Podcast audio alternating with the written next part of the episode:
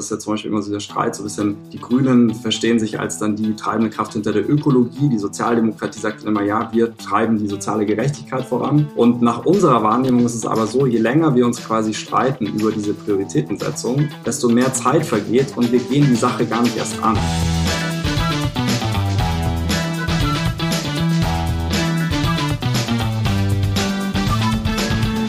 Hallo und herzlich willkommen zur neuen Folge von dem Podcast von Startnext. Gute Ideen heißen wir. Ich heiße Shai Hoffmann, äh, bin in der Kommunikation von Startnext tätig, äh, moderiere den Podcast und äh, habe heute eine sehr spannende Initiative und sogar eine vielleicht bald Politikerin, äh, die im Bundestag sitzt bei uns oder bei mir. Und ähm, ich heiße ganz herzlich willkommen Maximilian Öl und Lujen Roloff. Hallo. Hallo. Danke für die Einladung. Hi. Ja, schön hier zu sein.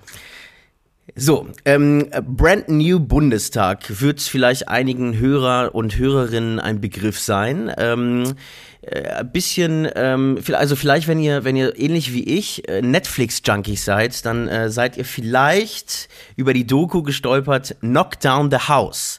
Ähm, da werden vier, ich glaube vier, äh, korrigiert mich, äh, Max und äh, Max oder Lujan, da werden, glaube ich, vier Kandidaten in Amerika ähm, äh, begleitet, die sich fürs Repräsentantenhaus äh, bewerben und ähm, im Wahlkampf sozusagen. Äh, und äh, diese Graswurzelbewegung, die eben da porträtiert wird, heißt Brand New Congress.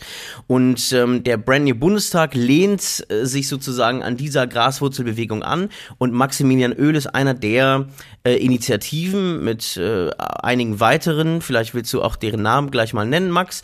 Ähm, und uns interessiert, was hat Brandney Bundestag eigentlich zum Ziel?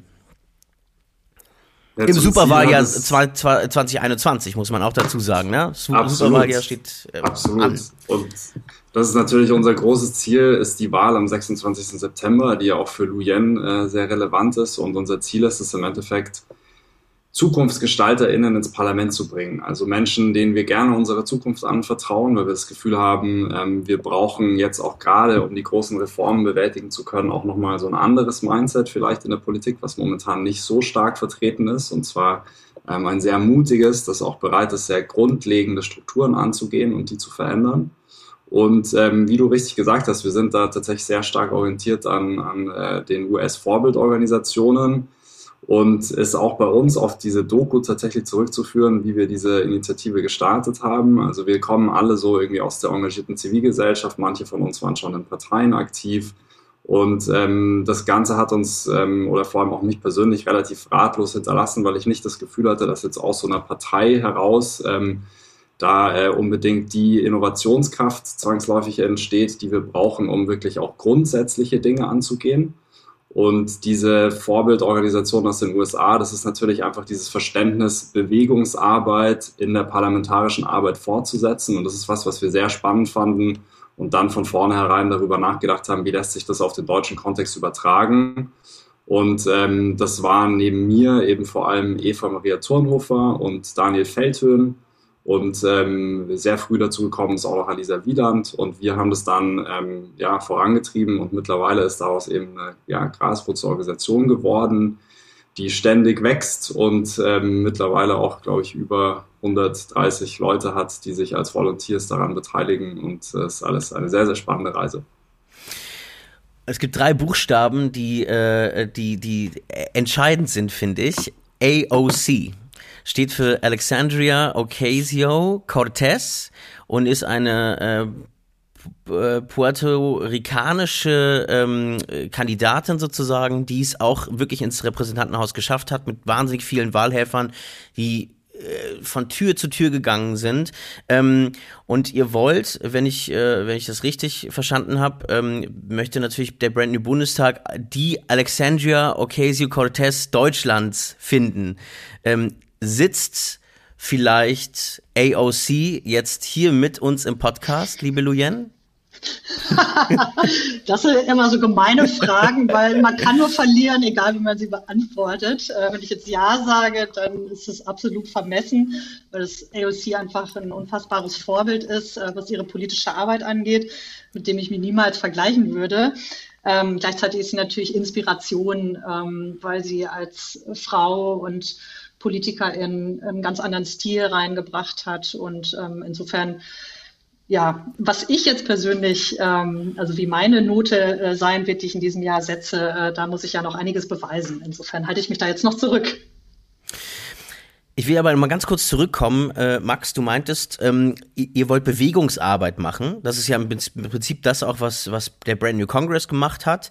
Ähm, warum nicht eine innovative Partei gründen? Ist das, ist die Zeit nicht mehr, also ist das nicht mehr zeitgemäß, eine Partei zu gründen? Ist die Zukunft nicht mehr Partei? Also unsere Beobachtung war eher, dass es schon genügend Parteien gibt und gerade auch so in dem ähm, ja, progressiven Spektrum oder wo viele Menschen sich tummeln, die einfach jetzt die Dinge wirklich umgestalten wollen, dass es da relativ viele auch kleinere Parteien gibt, die sich auch in, erst vor kurzem gegründet haben. Also es gibt ja zum Beispiel DiEM25 oder Volt, ähm, und äh, auch sonst, ich meine, das, das progressive Lager ist natürlich vor allem stark durch die R2G-Parteien abgedeckt. Dann gibt es auch progressive Menschen bei Union und FDP. Aber wir hatten eher das Gefühl, wenn man jetzt nochmal eine neue Partei aufmacht, Demokratie in Bewegung, habe ich noch vergessen, die natürlich da auch noch zu nennen sind, ähm, dann steht man sich da einfach nur auf den Füßen rum. Und unsere Beobachtung war eher, dass es eine starke Dynamik eben in den Bewegungen gibt. Ja, natürlich Fridays for Future und teilbar Black Lives Matter, die sehr stark den Diskurs bestimmen und immer wieder sehr viel Medienöffentlichkeit bekommen, was sich aber dann nicht am Ende in progressive Regierungsmehrheiten niederschlägt. Und ähm, insofern war unsere Beobachtung oder unsere Wahrnehmung eher, dass es wie so eine Art Brückenglied braucht zwischen dem parlamentarischen, zwischen der parlamentarischen Arbeit und der Bewegungsarbeit. Und das ist eben auch genau wie Brand New Congress und Justice Democrats ja so ein bisschen funktionieren. Natürlich ist das US-System nochmal anders, weil die Parteien da eine andere Rolle haben. Also hier in Deutschland haben ja die Parteien sehr viel stärker so eine Art Monopol zu entscheiden, wer am Ende des Tages kandidiert und dann auch ins Parlament kommt. Aber auch hier gibt es eben einfach ein Potenzial dafür, gezielt Leute wie Luyen oder andere, die eben Lust haben, sich aus der Bewegungsarbeit in den Parlamentarismus zu begeben, einfach zu promoten, zu unterstützen und ähm, auch mit Volunteer Power und so weiter zu unterstützen, damit dann die gesamt, das gesamte Anliegen der Zivilgesellschaft halt wirklich auch in Gesetze gegossen wird und quasi nicht ähm, quasi in Anführungsstrichen nur auf der Straße ähm, kommuniziert wird. Ja, vielleicht kann ich da ja noch mal ähm, ähm, was zu sagen. Also ich kandidiere ja parteilos, also unabhängig und frei, ähm, wie ich es nenne. Und äh, zwar im Wahlkreis 61, also in Potsdam. Und mein Hintergrund ist eben äh, die Klimabewegung. Ich habe ähm, nach meinem Job bei Greenpeace äh, jetzt zwei Jahre mit Extinction Rebellion verbracht ähm, und äh, war Vollzeit in der Bewegung und habe da eben gesehen, was für eine Dynamik ähm, entsteht zwischen Menschen, die sich gemeinsam organisieren. Und zwar ohne, dass da alte Strukturen vorher waren, sondern die einfach gemeinsam neue Strukturen aufgebaut haben. Und das war für mich ähm, eine sehr intensive Erfahrung. Ähm, ich habe da wirklich ein Wunder nach dem nächsten erlebt ähm, und war immer wieder selber überrascht, äh, wie eigentlich Menschen, die vorher gar nicht politisch aktiv waren, was die für eine Entwicklung durchgemacht haben, ähm, was für ein Empowerment da auch entsteht, äh, wenn da plötzlich Gleichgesinnte sind, mit denen man sich zusammen organisiert. Und das ist eben eine Energie, von der ich glaube, dass wir sie auch ähm, in der offiziellen Politik bräuchten und auch genau an diesem Scharnier, was Max beschrieben hat, zwischen Zivilgesellschaft und Parlament. Und dafür trete ich eben auch an. Äh, meine Vorstellung ist, dass wir hier im Wahlkreis, aber auch bundesweit natürlich in einem Netzwerk von Brand Bundestag ähm, gemeinsam Stärke entwickeln, uns gemeinsam organisieren, um eben auch ähm, klar dass wir als Zivilgesellschaft schon viel weiter sind als das, was uns gerade aus der Politik entgegengebracht wird. Ähm, und dass wir diese Energie nutzen äh, mit Mo Methoden des Organizings, äh, die wir aus den USA uns abgucken zum Beispiel von der Bernie Sanders Kampagne, zum Beispiel von Obama. Ähm, genau, damit wir eben auch äh, dieses progressive Lager voranbringen können in Deutschland. Und du kommst ja, äh, du hast es gerade erwähnt, du kommst sozusagen aus der Klimabewegung Extinction Rebellion, die ähm, ja sehr für ihren zivilen Gehorsam, äh, Ungehorsam, muss man sagen, Ungehorsam, upsi, freudscher Versprecher, äh, ziviler Ungehorsam äh, bekannt ist. Ähm, ich frage mich, wie sehen denn eigentlich deine Bewegungsfreundinnen ähm, sozusagen dein Schritt jetzt sozusagen raus aus so einer Unkonformität, die man ja in so einer Bewegung hat, hin zu einem in ein System, in das man sich ja irgendwie einfügen muss? Also bisher habe ich eigentlich so gut wie nur positive Reaktionen bekommen, ähm, weil man muss ja auch dazu sagen, das ist ja eigentlich ein noch viel unkonformerer Schritt als vorher. Ähm, ich kombiniere ja jetzt äh, Dinge miteinander, die so, also ich kenne es zumindest so noch nicht. Ähm, und wir, ich wage hier ein Experiment und ähm, ich sage mal so, die Leute haben damals gesagt, als Extinction Rebellion Aktivistin sei ich radikal, aber eigentlich habe ich mich jetzt noch weiter radikalisiert. So, ähm, weil worum es mir geht, ist, äh, wir brauchen neue Machtverhältnisse, wir brauchen neue Mehrheiten, damit wir ähm, konsequenten Klimaschutz ähm, einführen, damit wir wirklich jetzt schnell handeln und das Ganze auch noch gemeinwohlorientiert und sozial gerecht. Und dafür brauchen wir ähm, einfach einen ganz breiten äh, Schwung und sehr viel Mut und ähm, genau und und ich möchte sozusagen als ehemalige Aktivistin ähm, eigentlich diesen kompletten ungehorsamen Spirit äh, in diesen parlamentarischen äh, äh, Arm reinbringen und aber auch diese Zeit, die jetzt davor stattfindet, also der Wahlkampf an sich, ist für mich ein riesen, ähm, ein riesen Möglichkeitsfenster für alle Menschen, ihre politische Stimme zu erheben. Und ähm, es ist meiner Meinung nach total wichtig, dass wir verstehen, Politik muss nicht nur von Organisationen gemacht werden, sondern wir können alle Politik machen und zwar jeden Tag auch indem wir zum Beispiel mit unseren Leuten sprechen, aber auch indem wir uns Initiativen wie Brand New Bundestag oder meiner Kampagne einfach machen, hier im Wahlkreis anschließen und dann eben gemeinsam loslegen. Aber müsste da nicht eigentlich eine ein kollektiverer Bewusstseins, äh, eine, eine kollektivere Bewusstseinsänderung äh, passieren. Also ähm, du hast ja erwähnt, dass du als Parteilose sozusagen in den Bundestag äh, gehst. Ähm, und du hast gerade auch Mehrheiten erwähnt. Also äh, wie geht das zusammen? Wie geht sozusagen, angenommen, du, du schaffst den Sprung in den Bundestag, was ich dir von Herzen gönne, ähm, wie formst du dann, wie kannst du Mehrheiten da formen im Bundestag als Parteilose? Na, es ist ja andersrum. Ne? Um in den Bundestag zu kommen, muss ich Mehrheiten organisieren hier im Wahlkreis. Also das heißt, was ich jetzt möchte, ist, dass wir eine Wahlkampfbewegung aufbauen nach amerikanischem Vorbild, wo freiwilligen Teams Wahlkampf mitgestalten ähm, und auch selber richtig mit äh, Skin in the Game sozusagen ähm, loslegen und ihre Freunde, Familien, Kollegen ansprechen und sie darüber informieren, dass es ein neues politisches Angebot gibt, nämlich äh, eine neue Kandidatin, aber auch eine Kampagne, die Kampagne einfach machen, in der man sich politisch organisieren kann. Und das ist schon für mich jetzt und heute die Arbeit, ähm, das aufzubauen und da ein Angebot zu schaffen. So. Und wenn diese Bewegung so stark wird, dass wir damit 50.000 Stimmen gewinnen, so viel brauchen wir nämlich hier im Wahlkreis, dann habe ich ein ganz anderes Backup von Menschen, wenn ich als parteilose Kandidatin in den Bundestag komme,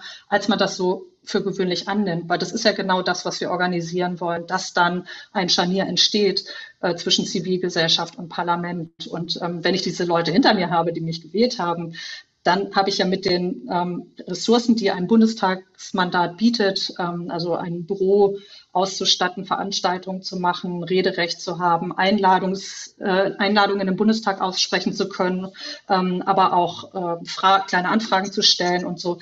All das würde ich ja mit dieser Bewegung zusammen weiterhin machen, die mich unterstützt hat, weil das ist ja genau der Sinn davon. Um dann aber im Bundestag was bewegen zu können, sozusagen, da brauchst du ja auch ähm, andere Partei oder äh, was heißt andere Partei, du bist ja sozusagen parteilos, aber du brauchst sozusagen andere äh, MDBs, die aus anderen Parteien äh, sich deinen Forderungen anschließen. Ähm, wie macht man das denn?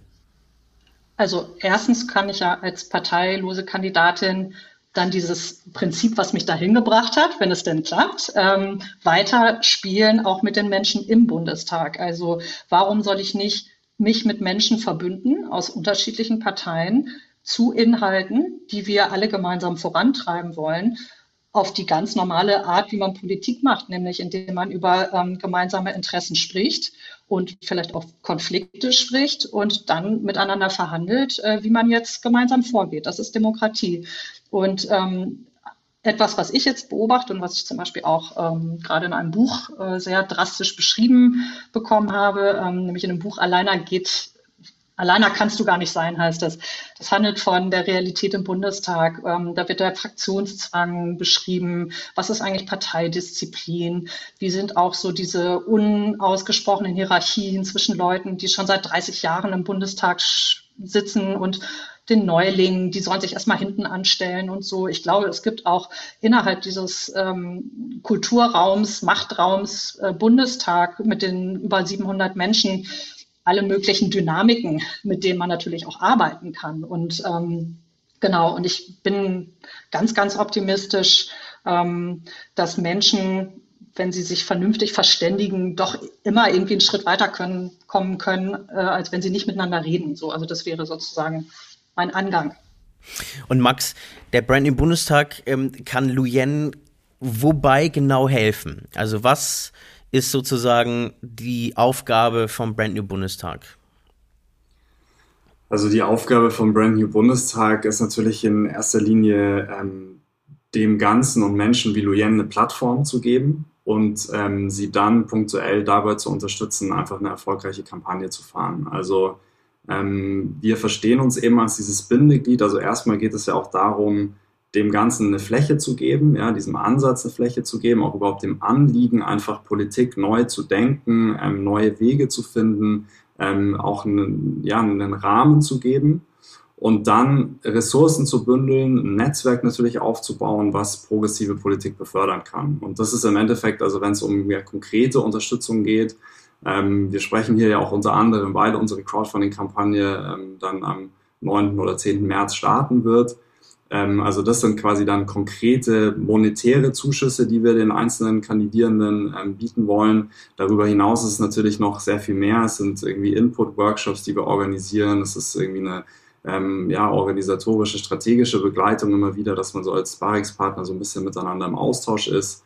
Und ähm, es sind eben auch Volunteers, die dann teilweise sich bei uns melden, teilweise dann in die Kampagnen der Kandidierenden äh, mit reingehen. Also das ist natürlich auch was, es soll schon auch ein Austauschverhältnis natürlich sein. Ja, es verstärkt sich auch gegenseitig, weil wir alle ähm, gemeinsam an, an diesem großen Projekt arbeiten. Aber so würde ich die Rolle von BNB beschreiben. Und wenn ich vielleicht noch was zu dem äh, Punkt davor sagen darf, also weil diese, diese Frage tatsächlich so, was, was machen wir denn auch, also quasi jetzt auch was macht Luyen, wenn sie im Parlament ist oder was machen dann einzelne BNB-Kandidaten, Kandidatinnen, wenn sie im Parlament sind. Ähm, ich glaube, das, das Spannende ist ja eben gerade, dass dann ähm, auch dadurch in diesem Parlament eine neue Dynamik entsteht, dass da eben Leute reingewählt werden, wie Luyen das ja auch vorher geschildert hat, die eben gerade nicht aus diesen Parteistrukturen rauskommen und die dann, auch wenn sie die strategische Zusammenarbeit mit der Zivilgesellschaft fortsetzen, ähm, natürlich dann auch eine ganz andere Art von medialer oder öffentlicher Präsenz haben können. Und ich glaube, so diese, diese Beispiele aus den USA, also wenn man sich AOC anschaut oder auch Cory Bush, ja, die ja mit einer der Initiatorinnen von Black Lives Matter war, oder Jamal Bowman ähm, aus, aus, aus der Bronx, ja, ähm, die einfach dann halt ihre, ihre, ihre Öffentlichkeit, die sie über die Art und Weise, wie sie ins Parlament gekommen sind, nämlich durch die Unterstützung von Brand New Congress und Justice Democrats, einfach in ihrer parlamentarischen Arbeit weiter nutzen und dadurch eine ganz andere Reichweite bekommen als die vielen hundert anderen ähm, Repräsentantinnen und Repräsentanten im Repräsentantenhaus. Ja, ich wollte noch mal was zu der ähm, freien Kandidatur um das Direktmandat sagen. Also ich kandidiere ja um die Erststimme und was viele Leute gar nicht wissen, ähm, unser System ist ja so aufgebaut, dass es 299 Wahlkreise gibt, die jeweils einen Kandidaten direkt in den Bundestag schicken und die anderen Kandidatinnen werden über die Landesliste äh, gewählt und die Landesliste wird von den Parteien intern ausgekungelt. So. Ähm, der, das Direktmandat, äh, das hat auch tatsächlich, und das ist jetzt natürlich äh, die ganz große Ansage und äh, die große Challenge, äh, die ich ähm, ähm, gewinnen will. Ähm, seit 1949 hat niemand ohne Partei so ein Direktmandat mit der Erststimme gewonnen.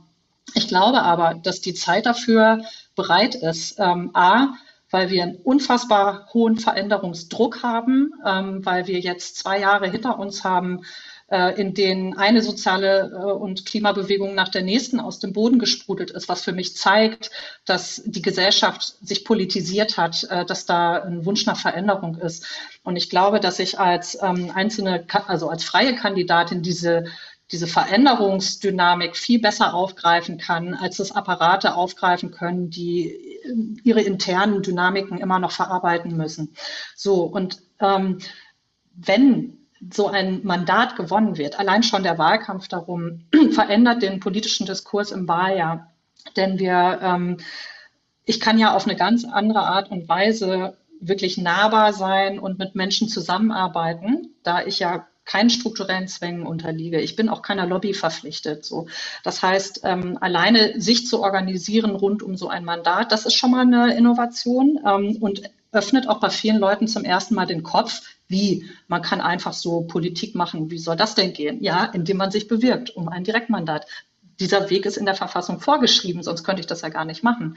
Ähm, und wenn man sich jetzt mal vorstellt, dass so etwas ähm, gewinnbar wird, äh, dann wird es natürlich bei den nächsten Wahlen noch viel mehr Menschen geben, die sich aus der Zivilgesellschaft um frei um Direktmandate bewerben werden. Und man stelle sich jetzt nur mal vor, man hätte 299 ähm, Bundestagsabgeordnete, die aus der Zivilgesellschaft es ins Parlament schaffen, was das für eine andere Dynamik auslösen würde. Und das würde wahrscheinlich schon losgehen mit einer Kandidatin und wenn dann noch mehr kämen, eben sich weiter steigern.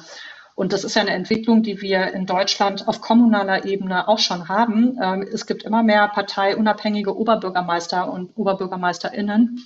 Und ähm, genau, und da sehe ich also, ähm, wie sich etwas verändert und aufbricht. Und ich glaube, das müssen wir einfach ähm, noch klarer kommunizieren, dass es diese Option gibt. Und meine Kandidatur soll auch dieses Signal senden, so, hey Leute, bewerbt euch. Mhm. Ich wollte eigentlich einen Ticken später äh, zukommen, aber wenn du jetzt gerade dabei bist, ähm, das ist nämlich äh, auch ziemlich spannend, denn dein Wahlkreis, wie du schon gesagt hast, ist der Wahlkreis 61, Potsdam, Potsdam Mittelmark, Teltow, Fleming 2 oder so, glaube ich. Ähm, und äh, wenn man sich anguckt, wer sich da äh, eben neben dir auch aufstellen lässt ähm, und äh, deine unmittelbaren KonkurrentInnen sind, ähm, ist das Annalena Baerbock und Olaf Scholz. Ähm, und ich glaube auch die ehemalige FDP-Generalsekretärin. Ähm, äh, Lennart Teuteberg, ne? Teuteberg, genau.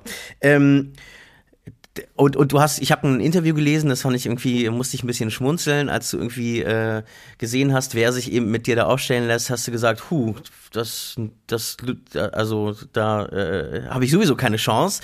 Ähm, hast dann aber nochmal Rücksprache mit deinem Team gehalten und dein Team hat dann aber auch, ähm, äh, was, was hat dein Team gesagt? Also dein Team hat ja gesagt, so, ey, lass uns, lass es uns, äh, lass es uns angehen, denn ähm, Baerbock und Scholz sind ja eigentlich über die Landeslisten ähm, abgesichert, weil man ihre Karriere natürlich nicht äh, gefährden möchte. Und ähm, da siehst du eigentlich deine Chance. Aber wie konkret soll das gehen? Also wie möchtest du äh, die Wähler und Wählerinnen von Baerbock und Scholz für dich begeistern? Also ist das tatsächlich dann sozusagen wie AOC Wahlkampf gemacht hat, dass man wirklich von Tür zu Tür geht, mit jedem Bürger, mit jeder Bürgerin sozusagen ins, ins Zwiegespräch geht? Also es gibt ähm, verschiedene ähm, Taktiken oder ja verschiedene Dinge, die wir tun wollen. Also Haustürwahlkampf gehört definitiv dazu. Ähm, es war jetzt natürlich wegen Corona äh, schwierig, ähm, Offline-Treffen äh, zu organisieren. Aber eigentlich ähm, ist das die Grundlage für alles weitere, was in diesem Jahr noch passieren soll, dass sich nämlich Menschen zu kleinen freiwilligen Teams zusammenschließen und dann vor Ort aktiv werden und durch dieses Aktivwerden wiederum andere Menschen davon überzeugen, sich der Kampagne anzuschließen. Ähm, also das heißt, äh, die Strategie ist folgendermaßen, also wir wollen 50.000 Stimmen gewinnen und wir glauben, dass das klappt, wenn sich bis kurz vor der Wahl insgesamt 5.000 Menschen aktivieren lassen, zu Fürsprechern für die Kampagne zu werden. Das heißt jetzt nicht, dass die sich monatelang alle organisieren müssen, aber das hieße, dass sie kurz vor vor der Wahl bereit sind, zum Beispiel 20 Telefonate äh, mit ihren Freunden zu führen oder äh, 20 äh, oder 50 Leuten über WhatsApp ähm, eine Videobotschaft zu senden mit einer Wahlempfehlung oder eben sagen, sie, sie nehmen sich ein Wochenende Zeit und sie klappern mit mir gemeinsam ähm, die unterschiedlichen Türen im Wahlkreis ab. So äh, solche Sachen zum Beispiel. Oder sie ähm, machen einen Spendendinner äh, im Freundeskreis und sammeln nochmal so ein bisschen äh, Spielgeld ein für die letzten Meter und ein großes Plakat oder so. Ähm, genau, und das ist sozusagen die, ähm, die Strategie, dass ich nicht alles alleine machen muss, dass ich also nicht nur quasi vom Himmel komme mit irgendeiner tollen Social-Media-Kampagne oder einem Plakat, sondern dass ich mich mit Menschen organisiere, die dann selber ähm, Wahlkampf machen und durch diese persönliche Ebene andere Menschen erreichen können, die sich für Plakate nicht interessieren und ähm, ja, auch vielleicht gar nicht auf Social Media sind ich stelle mir das total herausfordernd vor, weil du im Prinzip ja politische Bildung betreiben musst. Du musst äh, die Wähler und Wählerinnen davon überzeugen, dass sie dir deine Stimme geben im Prinzip und äh, ähm, sich aber trotzdem sicher sein können, dass sie vielleicht ihre erste Priorität, nämlich Baerbock oder auch äh, Scholz, ähm, dennoch äh, sicher sind und im, äh, in, den, in den Bundestag einziehen. Also es stellt mir herausfordernd vor, aber es ist, glaube ich, nicht unmachbar. Die Strategie hast du ja gerade beschrieben, äh, klingt auf jeden Fall, äh, klingt auf jeden Fall plausibel, finde ich. Ähm, ich will aber ganz gerne auch noch mal über dieses Wort progressiv sprechen, Max. Was bedeutet eigentlich progressiv? Vielleicht erstmal für dich und vielleicht auch für dich, Luyen. Vielleicht sind das ja auch, vielleicht irgendwie definiert ihr Progressivität ja auch anders. Also progressiv ähm, lässt sich ja einfach für uns übersetzen mit äh, zukunftsweisend. Ja? Also für uns geht es einfach um eine zukunftsweisende ähm, Politik und weniger um quasi diesen alten historischen Begriff des Progressivismus gegen den Konservatismus oder so, sondern also es geht weniger darum, damit so ein politisches Lager zu bezeichnen, sondern für mich und für uns bei BNB ist, ähm, ja, ist progressive Politik einfach die, die jetzt angezeigt ist und die ähm, quasi jetzt die großen Themen angeht. Und wir haben am Anfang, als wir mit BNB gestartet sind, haben wir erstmal mit ganz vielen unterschiedlichen Leuten gesprochen, die unterschiedliche Perspektiven auf politische Themen, Herausforderungen mitbringen ähm, und gemeinsam Forderungen identifiziert, die eigentlich für, ja, für aus unserer Sicht für eine, für eine Mehrheit in, in Deutschland eigentlich die Dinge sind, die jetzt unbedingt angegangen werden müssen. Und diese Forderungen findet man eben zum Beispiel auf unserer Website, haben wir geclustert in vier verschiedene Bereiche, Klimapolitik, äh, gutes Zusammenleben, ähm, nachhaltiger Umbau der Wirtschaft und ein ähm, solidarisches ähm, Europa. Und im Endeffekt für uns geht es darum, eben diese großen Dinge jetzt ins Rollen zu bringen, dass diese Umgestaltung passiert und was dann die Details sind der Umsetzung. Also quasi, was dann natürlich kann man sich innerhalb dieser verschiedenen äh, Forderungen dann sehr stark über die Prioritätensetzung ähm, streiten. Ja, ich glaube, das ist ja zum Beispiel immer so der Streit, so ein bisschen die Grünen verstehen sich als dann die treibende Kraft hinter der Ökologie. Die Sozialdemokratie sagt immer, ja, wir treiben die soziale Gerechtigkeit voran. Und nach unserer Wahrnehmung ist es aber so, je länger wir uns quasi streiten über diese Prioritätensetzung, desto mehr Zeit vergeht und wir gehen die Sache gar nicht erst an. Also wir müssen nach unserer Wahrnehmung müssen wir jetzt einfach mal loslaufen. Wir müssen anfangen, grundlegende Reformen, also zum Beispiel in Wirtschaften, ähm, was einfach auch die Profitabilität von, von althergebrachten Industrien betrifft, da müssen wir rangehen und dürfen nicht sofort den zweiten Schritt vor dem ersten machen und schon darüber streiten, was die richtige Prioritätensetzung ist. Und deswegen ist progressiv für uns einfach grundsätzlich jeder Mensch, der das erkennt und der jetzt bereit ist, diesen Aufbruch mit uns zu gehen. Und es ist zweitrangig, welcher Farbe der dann angehört, ähm, ob er einer Partei angehört, ob er äh, parteilos, parteiunabhängig kandidiert. Das ist ähm, nicht das Entscheidende für uns. Das heißt, nach deiner Erklärung könnte theoretisch auch ein AfD-Politiker progressiv sein in manchen seiner Forderungen oder ist das eigentlich ausgeschlossen? Provokant gefragt. Das ist, das ist provokant gefragt. Ähm, man kann ja quasi von der, von der Meinungsfreiheit gedeckt ist ja auch tatsächlich ähm, einzelne Mitglieder der AfD als Faschisten zu bezeichnen. Und ähm, ich glaube, jemand, der einer Partei angehört, in der Faschisten ihr Unwesen treiben, der kann in meinen Augen nicht progressiv sein. Nein.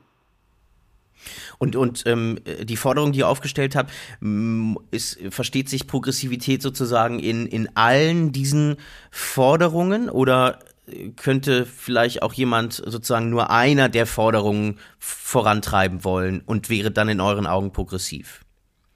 Oder, oder, oder, oder, oder sozusagen äh, geht, geht zum Beispiel Klimagerechtigkeit gar nicht, gar nicht ohne soziale Gerechtigkeit vielleicht? Lujan.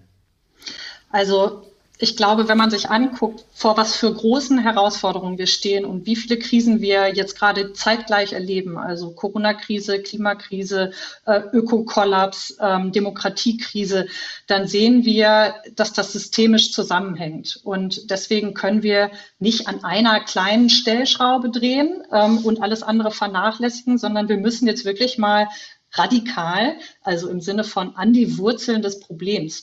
Und das Problem ist, dass wir ein Wirtschaftssystem erschaffen haben, was die Grenzen von Menschen und Natur systematisch überschreitet und ausbeutet, ähm, auch wenn Ausbeutung äh, irgendwie eher so ein links, linker Begriff ist, aber faktisch einfach, ähm, es, es stimmt. Also wir haben eine extraktive, lineare Wirtschaftsweise, die ähm, Mehrwert generiert, indem ähm, Natur zu Besitz gemacht wird und die Ressourcen vermarktet werden. Und dabei wird Natur zerstört. Und das Gleiche passiert mit der Arbeitskraft von Menschen. Ähm, Menschen werden angestellt, äh, teilweise zu absoluten Dumpinglöhnen. Es gibt heute mehr moderne Sklaverei als jemals zuvor.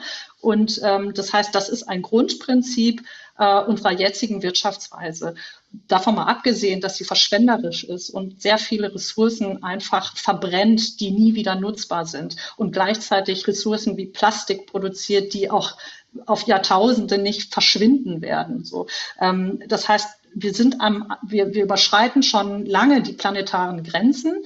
Äh, da gibt es ähm, Berechnungen von, also wie viel CO2 dürfen, können wir uns erlauben, in die Atmosphäre zu blasen? Wie viel ähm, Gift können wir ins, ins Wasser leiten? Ähm, wie, so, da gibt es, wie viel Mutterboden gibt es denn eigentlich noch? Wie viel Wasser haben wir absolut auf dem Planeten zur Verfügung? Und überall reißen wir diese Limits. Und das können wir uns nicht mehr erlauben. So, wir sehen ja die Ausschläge bei der Klimakrise, die jetzt zum Beispiel ganz konkret in der letzten Woche dafür gesorgt hat, dass wir eine Temperaturschwankung von 38 Grad hatten, von minus 18 auf gestern fast 20 Grad in Potsdam innerhalb von einer Woche. Das ist mal wieder der heißeste Februar ähm, seit Aufzeichnung so. Und ähm, das, das sind einfach, das müssen wir jetzt anerkennen, dass wir da ran müssen. Und wir werden es nicht ändern, wenn wir bei dieser Wirtschaftsweise bleiben. So. Und deswegen ähm, ist für mich, äh, ich, ich habe bei mir die Leitplanken 1,5 Grad Limit einhalten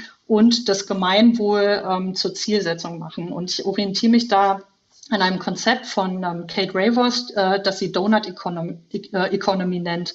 Also außen ein Donut, die Wirtschaft ist ein Donut, außen wird er limitiert durch äh, die planetaren Grenzen und innen äh, wird er limitiert durch die menschlichen Grundbedürfnisse. Denn Menschen wollen wohnen, essen, arbeiten, ähm, zur Schule gehen, gesund sein und Selbstwirksamkeit erfahren und vielleicht auch noch äh, Kultur und kreativ, so, also dafür auch Raum haben in ihrem Leben. Und das müssen wir gewährleisten und alles weitere, was alles, was darunter zurückbleibt, ist nicht genug. Und ähm, deswegen können wir die Sachen gar nicht getrennt voneinander betrachten, müssen sie systemisch zusammendenken und vor allen Dingen brauchen wir ganz neue Bündnisse zwischen Menschen, die das verstehen und vorantreiben wollen.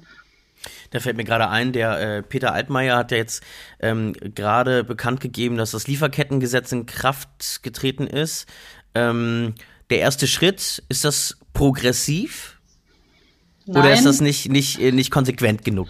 Vielleicht? Es ist nicht konsequent genug, äh, denn das Lieferkettengesetz müsste ähm, zum Beispiel Sanktionen oder äh, also Gesetz soll ja regulieren.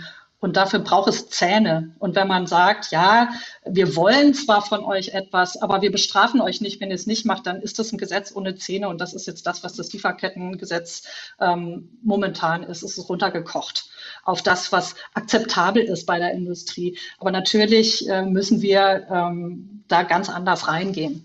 Wir können nicht mehr auf Selbstverpflichtung von Unternehmen setzen. Das haben wir die letzten 30 Jahre gemacht. Das hat nicht funktioniert. Also ich würde da auf jeden Fall gerne dran anknüpfen, weil ich glaube, das ist ein Phänomen, das wir in vielen Bereichen sehen, was jetzt tatsächlich die, die Klimadebatte betrifft. Ja, also unter dem Stichwort Greenwashing, ja, ähm, dass einfach ganz viel über Nachhaltigkeit ja zum Beispiel auch gesprochen wird und die Nachhaltigkeitsziele und so weiter und so fort. Aber die große Gefahr natürlich darin liegt, dass wir jetzt eben jahrzehntelang darüber sprechen und trotzdem eben unser Planet gekocht wird und ähm, äh, quasi das menschliche Leben einfach immer, immer unmöglicher wird. So. Und ähm, insofern ist, ist ein progressiver Politikansatz, steht halt einfach dafür, diese Konzepte wirklich ernst zu nehmen und nicht nur darüber zu sprechen und nicht nur ein Klimakabinett zu machen und irgendwie viel PR-Arbeit zu dem Thema. Ich meine, dass halt auch in vielen Unternehmen dieses Thema nach wie vor so im Bereich CSR läuft, so irgendwie, also Corporate Social Responsibility, wo man dann schön nach außen erzählt, was das Unternehmen so macht, ist, glaube ich, sehr bezeichnend dafür. Also es ist quasi, das muss eigentlich in den Zuständigkeitsbereich quasi CEOs fallen und es muss das der zentrale Unternehmenskern sein, dass das Unternehmen äh, nachhaltig wirtschaftet. Und solange das nicht passiert, muss natürlich ähm, die Politik anhand von gesetzlichen Rahmenbedingungen vorgeben, dass so, dass nur ein solches Wirtschaften ähm, wirklich profitabel sein kann. Und da müssen wir hingehen. Und natürlich sind es dann auch einschneidende Reformen, die notwendig werden. Und das ist ein großer Transformationsprozess. Und es werden viele Jobs werden sich verändern. Aber wenn wir diesen Weg jetzt nicht gehen, dann nehmen wir halt wirklich auch den Generationen nach uns kommen, die mit Fridays for Future auch jetzt schon auf der Straße sind, die Möglichkeiten, Leben zu leben, wie wir das tun. Und das ist, glaube ich, einfach diese große Dimension, das zu begreifen und sich diese Herausforderung zu stellen. Ich glaube, das ist für mich mit so der Kern des tatsächlich des, des progressiven äh, Politikers, der progressiven Politikerin in diesen Zeiten. Und äh, Brand im Bundestag hat ja äh, nicht nur Lujan Roloff als progressive äh, Politikerin hoffentlich bald im Bundestag, sondern auch weitere Kandidatinnen.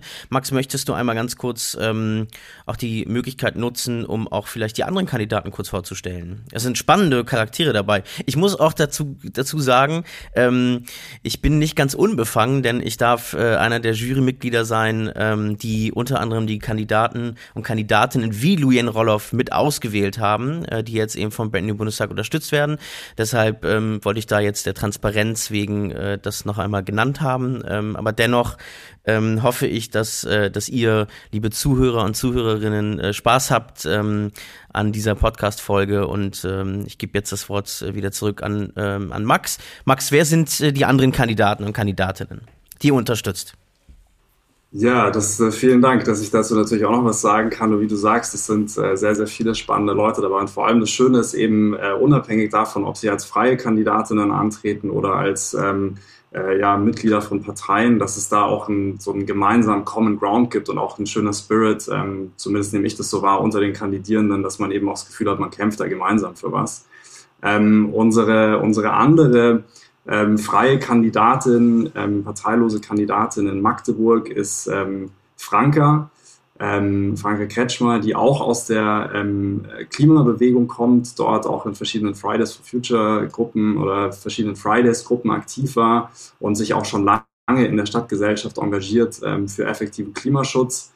Ähm, dann haben wir ähm, Ed ähm, Greve, der nicht für den Bundestag, aber für das Abgeordnetenhaus hier in Berlin 2021 kandidiert, die ja auch, also die Wahl findet parallel zur Bundestagswahl statt, der mittlerweile für die Kleinstpartei ähm, Die Urbane antritt und ähm, sich schon stark im Bereich ähm, Antidiskriminierung vor allem ähm, bewegt hat. Relativ bekannter Antidiskriminierungspolitiker und Aktivist ist hier in Berlin ähm, und ähm, jetzt diesen Weg gemeinsam mit der Urbanen geht. Dann ähm, sind es ähm, Rascha Nase und Kassem Taher Saleh, die beide in Dresden kandidieren. Ähm, Rascha für die SPD äh, dort, die auch schon länger für die SPD gearbeitet hatte, ähm, relativ viel Erfahrung hat, auch so wie der Parteiapparat funktioniert, hat eine Zeit lang ähm, auch für die SPD ähm, in Sachsen als äh, Pressesprecherin gearbeitet und äh, jetzt ähm, dann eben selber den, den Sprung in den Bundestag wagt, die auch selber viel ähm, Anti, Antirassismusarbeit äh, mitbringt, ähm, Vorerfahrungen darin. Und ähm, Kassem gleichermaßen, der für die Grünen in Dresden kandidiert, ähm, der auch selber stark aus der antirassistischen Arbeit kommt, ähm, der selber ähm, eine Fluchterfahrung gemacht hat, der also selber mit seinen Eltern ähm, nach Deutschland geflohen ist, dann in Sachsen ähm, in Plauen aufgewachsen ist und jetzt mittlerweile in Dresden politisch aktiv ist. Und bei den beiden ist natürlich auch besonders spannend, dass sie in ähm, dem Wahlkreis kandidieren, ähm, in dem sonst normalerweise Pegida aufmarschiert, also Dresdner Innenstadt gehört damit dazu. Und im Übrigen sind es die, wären es die ersten beiden POCs, die ähm, als Abgeordnete für Sachsen den Bundestag einziehen. Also auch da ein ganz wichtiges Signal. Und ähm, last but not least, es ist Armand Zorn, ähm, auch SPD-Politiker aus Frankfurt, der ähm, vor allem Digitalisierungsexperte ist und sich auch stark in Richtung nachhaltige Transformation der Wirtschaft orientiert. Ähm, und ähm, ja, der, der unser, unser Mann ist ähm, gewissermaßen in Frankfurt. Also sehr divers, wie man raushört auch. Ähm, ich will einmal ähm, auf den Status quo im Bundestag eingehen. Ähm, die Bundestag, das ist ja sozusagen der Gipfel äh, in diesem Jahr, die Bundestagswahl. Vorher finden sechs äh, Landtagswahlen beziehungsweise auch die Abgeordnetenhauswahl statt in Berlin. Ähm, wie sieht's denn aktuell im Bundestag aus? Also es gibt hier viele Hörer und Hörerinnen, die vielleicht mit Politik gar nicht so viel am Hut haben, die sich vielleicht auch nie darum Gedanken gemacht haben, wer sind denn eigentlich die Repräsentanten im Bundestag?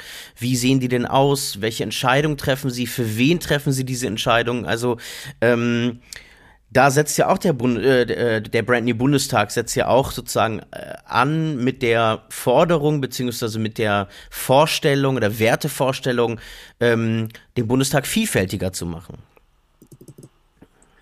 Absolut. Also zum Beispiel ein Beispiel ist, dass wir quasi jetzt gibt es einen niedrigeren Frauenanteil im Bundestag als in der Legislaturperiode davor. Ähm, ich habe die Zahlen nicht genau im Kopf, aber ich glaube, es ist irgendwie, es liegt bei um die 25 Prozent ähm, der Frauenanteil oder knapp 30 Prozent. Und das ist natürlich viel zu wenig. Ähm, es gilt aber in vielen Bereichen, also auch Menschen, vor allem Menschen ohne höheren Bildungsabschluss sind massiv unterrepräsentiert. Ähm, auch da äh, suchen wir immer gezielt auch nach Leuten und die dabei zu ermuntern, ja, dass sie ähm, sich, sich politisch engagieren, auch wenn sie nicht eine Uni besucht haben. Ähm, da gibt es also viele Hürden, vor allem in den Parteien, ähm, sich dann da durchzusetzen. Kann man sich, denke ich, auch gut vorstellen. Natürlich auch Menschen, die ähm, einen anderen soziokulturellen Hintergrund ähm, mitbringen, die eine Migrationserfahrung gemacht haben, sind unterrepräsentiert im Bundestag.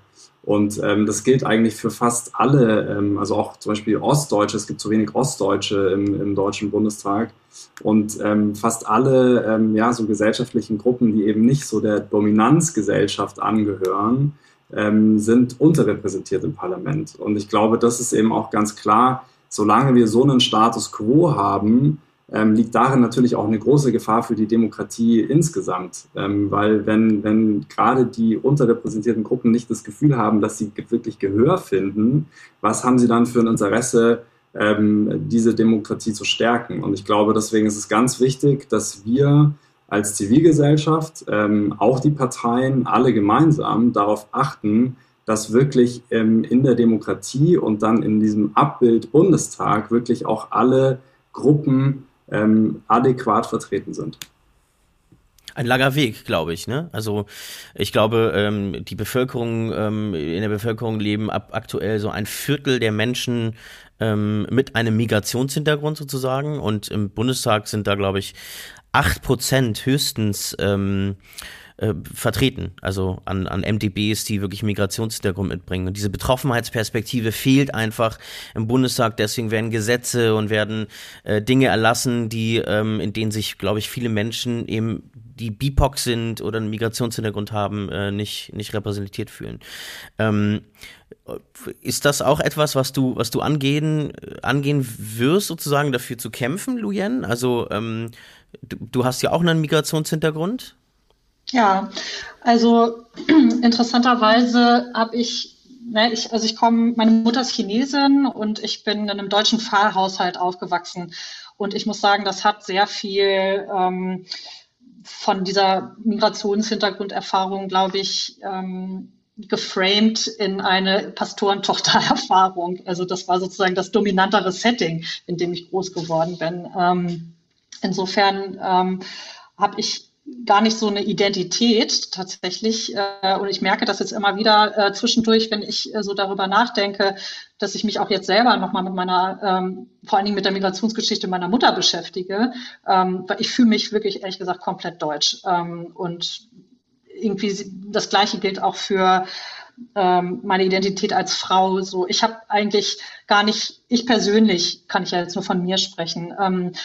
Ich habe das Gefühl, alleine dadurch, dass ich mich selber empowere und zu sage ich, und sage, ich kandidiere jetzt für den Bundestag, ich traue mir das zu ähm, und ich gehe jetzt los, dass das alleine schon ein Statement ist, ähm, sowohl für Frauen als auch für Menschen mit Migrationshintergrund, äh, dass das geht. Und ähm, das ist auch ein Anspruch, den ich erhebe. So und obwohl ich aber keine ähm, Identitätspolitik machen möchte. Äh, ich glaube nämlich, äh, dass es viel, viel wichtiger ist, dass wir uns auf die großen gemeinsamen Ziele ähm, verständigen. Und es ist mir dann ehrlich gesagt auch egal, wer die umsetzt, weil ich will sowieso, dass alle die umsetzen. Das heißt, wir brauchen auch die alten weißen Männer von der CDU am Ende mit im Boot, wenn wir, wenn wir äh, die Menschheit vor dem Aussterben bewahren wollen. Das geht leider nicht ohne. Und ähm, insofern, ja, Diversität muss sein.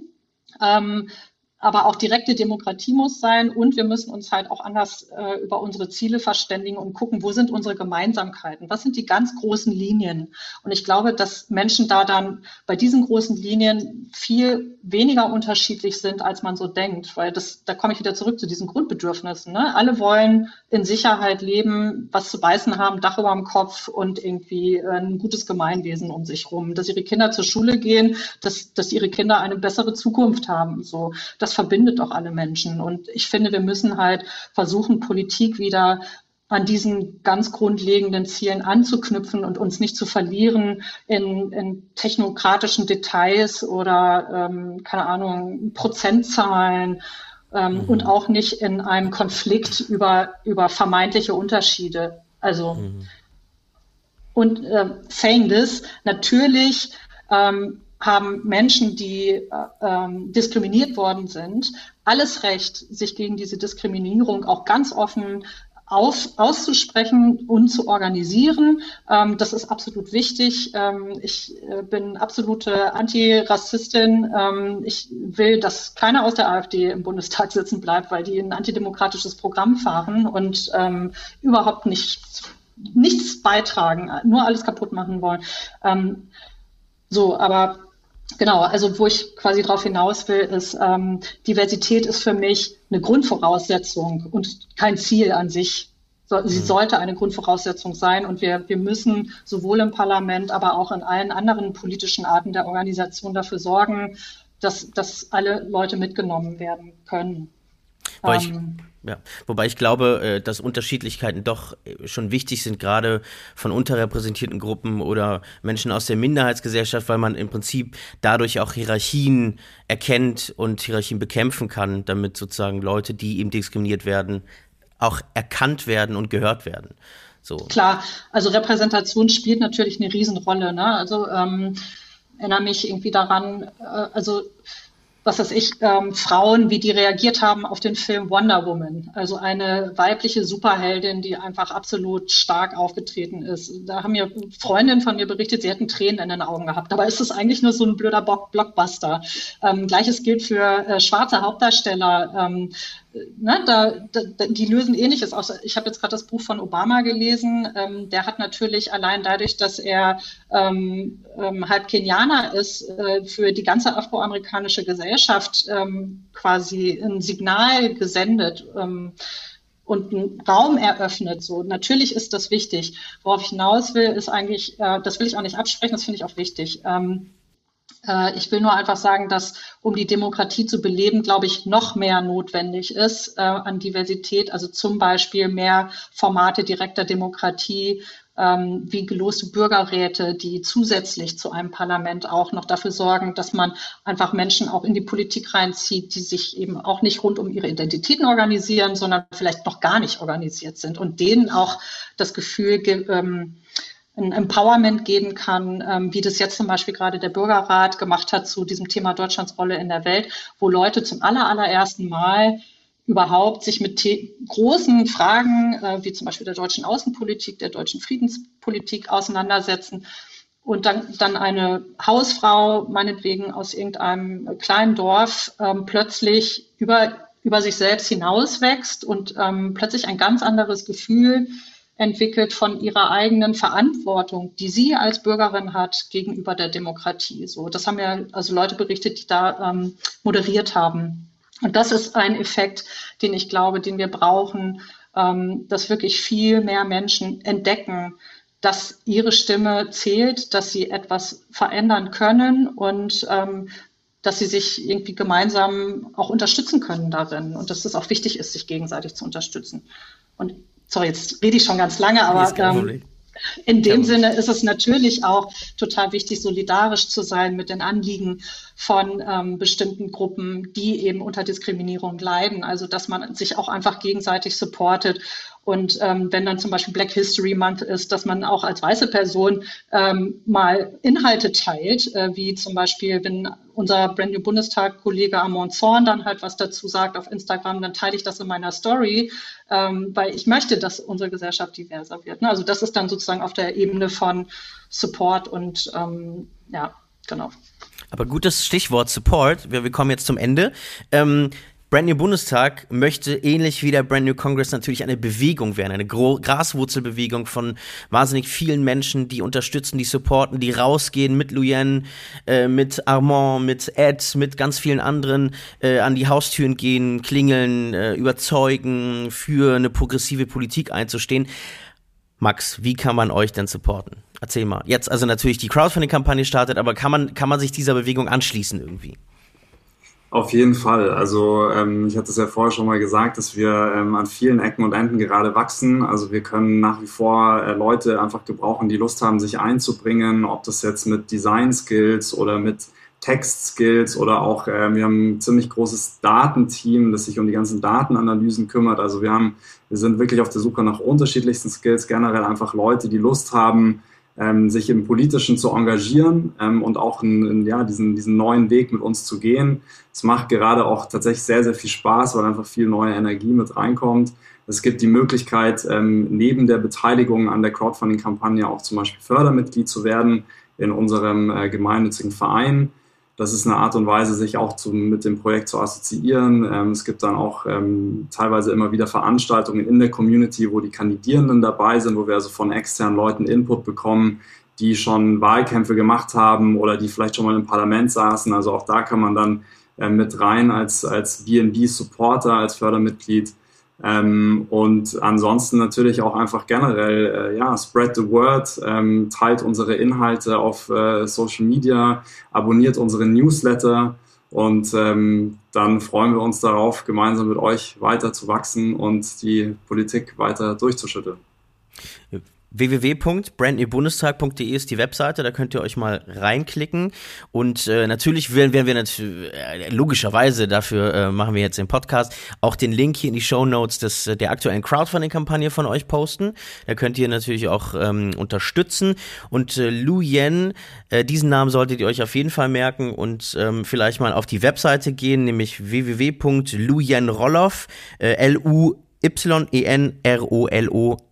also Roloff mit 2F.de, auch in den Show Notes hier, klickt drauf. Ähm, äh, wie kann man dich denn unterstützen, Lujen? Wenn man jetzt sagt, boah, das ist die Frau, die steht für genau die richtigen Sachen ein. Ich wohne hier in Potsdam oder in Berlin, ich könnte nach Potsdam kommen, dich unterstützen. Was, wobei brauchst du Unterstützung? Ja, ich brauche äh, natürlich bei allem Unterstützung, ähm, wie das so ist, wenn man eine Kampagne aus dem Boden stampfen möchte. Ähm, wir äh, kreieren ja gerade diese Plattform einfach machen. Und äh, das Ziel ist eben, ähm, ganz viele unterschiedliche freiwilligen Teams aufzubauen, die dann auch, glaube ich, für jeden, jede Art von Talent äh, einen passenden Raum findet. Also momentan ähm, geht es darum, unser Kampagnenteam noch in einigen Grundfunktionen aufzustocken. Also wir ähm, haben natürlich auch ein Social Media Team, ein Presse- und Öffentlichkeitsarbeitsteam, ein Team, das sich dann um Events und Aktionen kümmert ähm, und dann auch um unser eigenes Fundraising Fundraising, was dann noch zusätzlich äh, sein muss, zusätzlich zu der Crowdfunding-Kampagne. Ähm, das sind so ein paar Beispiele, aber auch äh, Multiplikatorinnen, Menschen, die äh, selber schon aktiv sind in Organisationen oder Initiativen aus dem Wahlkreis, können sich auch gerne mit mir connecten und wir können mal überlegen, wie können wir gemeinsam ähm, schon konkrete Aktionen für 1,5 Grad Limit, für Gemeinwohl jetzt im Wahljahr vor der Wahl machen und damit eben auch ähm, ja, Stimmung einfach erzeugen, also die Gesellschaft politisieren. Ähm, und dafür gibt es auf meiner Webseite einen kleinen Fragebogen, ähm, wenn man da runter scrollt, äh, das dauert drei Minuten, den auszufüllen. Da kann man so ein bisschen sagen, warum möchte ich unterstützen und worauf hätte ich Lust und dann ähm, kommen, dann kontaktieren wir die Personen. Wir haben Onboarding-Calls, wo wir dann erklären, äh, genau wie die Kampagne funktioniert. Ähm, und das wäre so der einfachste Weg. Oder folgt mir auf äh, meinen Social-Media-Kanälen und haltet Ausschau nach den nächsten Einladungen zu Events und Aktionen und Terminen. Genau, also Social Media Kanäle von dir, Luyen, von euch, Brand New Bundestag, Max, äh, findet ihr auch in den Show Notes. Vielen, vielen herzlichen Dank für das Gespräch. Es war sehr inspirierend, Luyen, die als parteilose Kandidatin in den Bundestag möchte und Max äh, Öl, der ähm, oder Maximilian Öl, der äh, Mitinitiator vom Brand New Bundestag, äh, die eine Bewegung sein wollen. Ihr könnt euch anschließen. Werdet Teil dieser Bewegung. Ihr habt gehört, äh, was so gesucht wird. Äh, kontaktiert Max und sein Team und ähm, tut uns einen Gefallen, ihr lieben Zuhörer und Zuhörerinnen, wenn ihr bisher noch gar keinen Kontakt mit der Politik hattet, ähm, bitte ähm, nehmt Ownership an, äh, Verantwortung und äh, informiert euch. Ähm, äh, welche Parteien, welche Kandidatinnen ähm, ihr in den Bundestag wählen könnt und wollt in eurem Wahlkreis und bitte geht Bitte geht zur Wahl. Ähm, es stehen wahnsinnig viele Landtagswahlen an, äh, die Bundestagswahl. Es ist wichtig, dass wir aktiv werden, dass wir unsere Verantwortung nutzen, unsere Privilegien, die wir haben hier in diesem Land und äh, an die Wahlurne gehen und möglichst viele Menschen auch äh, dazu motivieren, Gleiches zu tun. Das ist ganz, ganz wichtig. Vielen, vielen Dank, Max. Vielen Dank, Luyen. Ähm, viel Erfolg vor allen Dingen. Ich äh, unterstütze Brandy Bundestag, ich unterstütze auch Luyen, äh, wo ich kann. Und äh, wir als Start Next natürlich auch. Äh, die Crowdfunding-Kampagne ist gestartet. Äh, viel Erfolg dabei und ähm, wir sagen Tschüss, danke fürs Zuhören und äh, bis zur nächsten Folge. Tschüss. Tschüss, vielen Dank für die Einladung. Ciao. Danke sehr, hat Spaß gemacht. Tschüss.